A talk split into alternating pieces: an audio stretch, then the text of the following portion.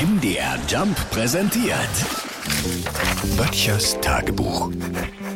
Notizen aus der Provinz. Denken Sie auch öfter darüber nach, wie das in Zukunft mit der Energieversorgung so gehen wird? Also ich schon. Vor allem, weil hier alles so teuer geworden ist. Ich meine, so dicke habe ich es hier draußen nicht, als dass ich da ganz gelassen mit umgehen könnte.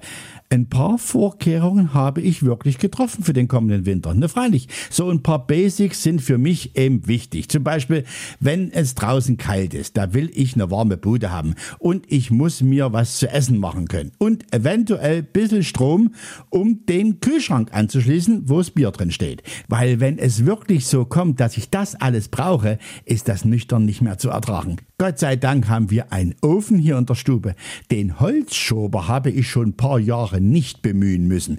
Der steht noch prall gefüllt mit der letzten Blitzschlageiche hinter unserem Haus auf der Wiese. Dazu habe ich mir einen neuen Holzkohlegrill zugelegt. Ne, freilich. Und ich wäre auch immer besser. Mittlerweile bereite ich sogar schon Gemüse darauf zu. Ja, es ist ungewohnt, ja.